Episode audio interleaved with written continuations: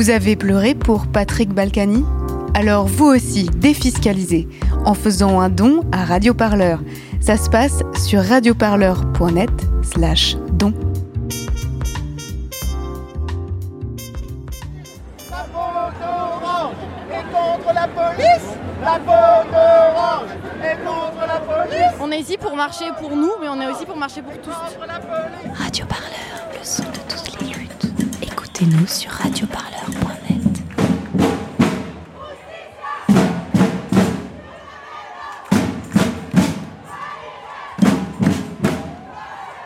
Raya de Fier. Et du coup, moi, je suis Rachel de Fier. Fier est une association féministe radicale portée par des Gwyn bi-trans.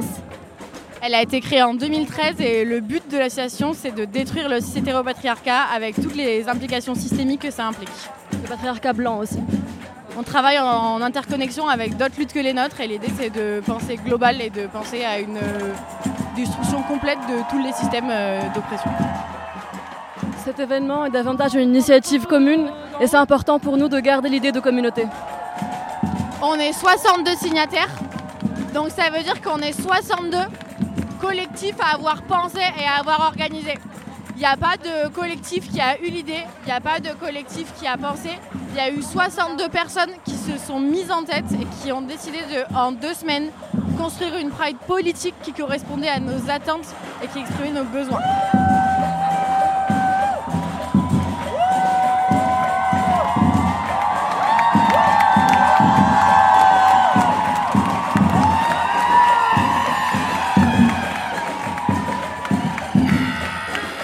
Donc euh, Dras, euh, militante euh, dans la lutte contre le VIH et pour les droits des personnes LGBT et contre les discriminations de manière générale. Voilà, je suis passée par Act Up Paris pendant un, long moment et aujourd'hui je milite à Accept ST.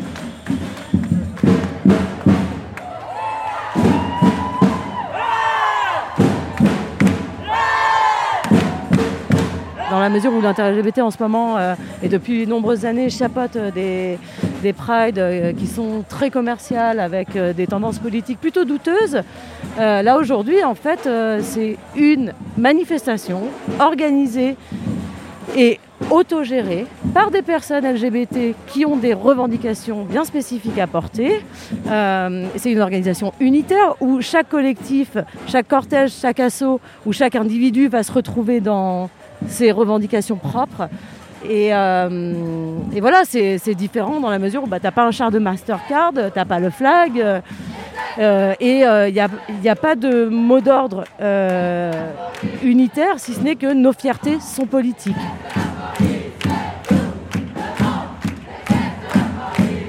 Davantage qu'une comparaison avec l'inter-LGBT, on tient à réclamer revendiquer une pride qui nous est propre, une pride qui est éminemment politique, une pride qui ne soit pas capitaliste et qui soit inclusive de tous et toutes. on est là, nombreux et nombreuses, pour rien plus fort que jamais. Que nous, les femmes trans, migrantes, racisées, séropositives, travailleurs du sexe, migrantes, La Pride, elle s'inscrit dans une continuité de ce qui a été fait depuis Stonewall, de ce qui continue d'être fait pour les mouvements civiques, d'une continuité d'un besoin de résistance, de montrer nos existences comme des, comme des existences réelles et qui ont du sens. On est ici pour rappeler qu'on existe, pour montrer qu'on est visible. Et on est ici pour pas le montrer uniquement pour le, pour le char Mastercard et le char En Marche. On est ici pour le montrer pour les précaires, pour celles, et ceux qui n'ont pas le pouvoir d'être vus, celles et ceux qui n'ont pas le luxe d'être vus. L'assimilationnisme nous a pas protégés du racisme. Il a juste encouragé notre déracinement et notre acculturation. Euh, alors, je m'appelle Sarah. Je milite principalement pour euh, les, euh, les personnes noires euh, LGBT, les personnes noires euh, en général. J'ai le drapeau Black Lives Matter dans mon dos et voilà, c'est pour ça que je tenais à être là pour une pride politisée euh, dans le cortège euh, en racisée. Traîne. Ouais, ouais. C'est Max. On va essayer de laisser passer. La communauté a, tendance à être euh, représentée en public dans les médias comme blanche, avec surtout des, figures blanches. Et c'est pour ça qu'on a besoin de beaucoup plus de visibilité euh, pour les personnes euh, LGBT racisées. j'attends que de la visibilité principalement.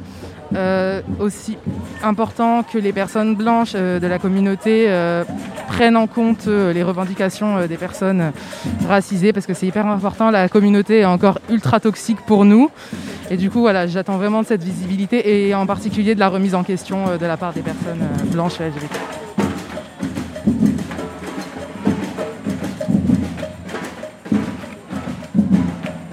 Alors, je m'appelle Giovanna Rincon, je suis euh, directrice de l'association Accept ST, militante pour les droits des personnes trans, et je suis co-porte-parole de la Fédération Trans Intersexe.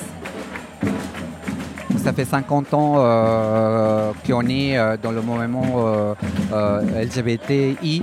Euh, 50 ans après, on est face à une épidémie euh, qui a, euh, pour le coup, invisibilisé pas mal euh, euh, euh, nos luttes politiques en tant que mouvement LGBTI. Et euh, ce confinement, avant tout pour nous, c'est un rappel à quel point euh, les libertés fondamentales en France euh, ont été conditionnées non seulement par l'épidémie, mais sous le prétexte de l'épidémie, aussi pour euh, invisibiliser vraiment euh, les débats et pour euh, centrer plus l'attention sur un contrôle, un contrôle du corps, contrôle des frontières, contrôle aussi de tout ce qui relève vraiment le droit à, de chaque individu à pouvoir vivre sa propre liberté et son genre, son orientation sexuelle et affective. Donc, pour nous, euh, il y a fort nécessité d'être ici, de rappeler à quel point nos luttes sont politiques, que nos luttes sont euh, aussi euh, des luttes politiques, mais en convergence des luttes politiques, et que nous nous battons euh, avant tout euh, contre, toute forme d'oppression, euh, contre le racisme, quel que soit euh, l'individu touché par le racisme, les LGBTI. On était il y a 50 ans, ils le sont aujourd'hui là, présente. Donc on est ici, mais pas par caprice et pas avec euh, un euh, synonyme d'égoïsme, puisque le racisme qui a déclenché cette épidémie, la xénophobie, euh, l'hygiénisme et le contrôle des corps sous prétexte de, lutte contre l'épidémie, on est là pour le dénoncer pour dénoncer à quel point euh, nous comptons aussi les victimes dans notre communauté. Euh, deux femmes trans euh, ont été emportées par le Covid et par le sida. On meurt en- encore aujourd'hui en France du sida et c'est parce qu'on est aussi défavorisé à niveau socialement. Et donc, on doit aussi compter nos morts par rapport au déconfinement. Le suicide des trois femmes trans euh, qui ont eu lieu seulement dans le mois de juin euh, à quel point nous sommes aussi euh, la conséquence des 50 ans de lutte, mais que cette épidémie a fait des ravages à l'intérieur de notre communauté et que les plus jeunes qui aujourd'hui euh, devraient être, entre guillemets, rassurés des soi-disant acquis pour nos droits fondamentaux sont ceux qui payent la note parce que euh, Mathilde avait seulement 19 ans et elle a décidé de sauter la vie, sûrement parce qu'elle était dégoûtée de voir à quel point les droits fondamentaux ne sont pas respectés. La liberté des personnes trans, elle est toujours soumise à, à des contrôles psychiatriques, à des contrôles judiciaires. Et donc, c'est pour nous un moment aujourd'hui ici, le 4 juillet 2020, à rappeler 50 ans après la naissance du mouvement euh, Stonewall LGBTI,